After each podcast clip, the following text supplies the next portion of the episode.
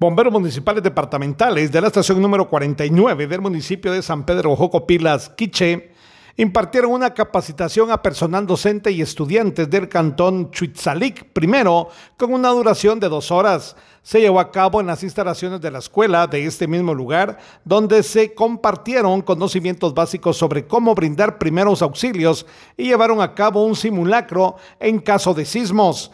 Esto con el objetivo de preparar a la comunidad educativa sobre qué hacer en caso de una emergencia de cualquier naturaleza. Desde Emisoras Unidas Quichén, el 90.3 reportó Carlos Recinos, primera en noticias, primera en deportes.